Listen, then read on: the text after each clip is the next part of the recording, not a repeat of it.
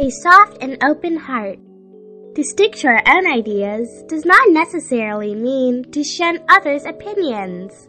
If we are down because of our thoughts not being accepted by others, what we really have in mind is only our feelings. We are unable to see the good intention of others, not to say to understand and thank them. At that point, our heart is closed and we are stubborn. This is what is meant by obsession.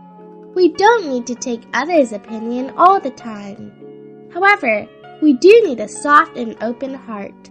We must be capable of understanding and accepting others. Everyone has his angle. What is lacking is to think in others' shoes and to find out the reasons behind all differences instead of labeling others as black or white.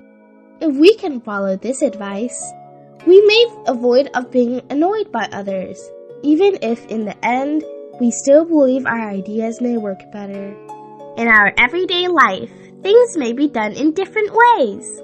All roads lead to Rome. The problem is that we just can't let go of our own ideas.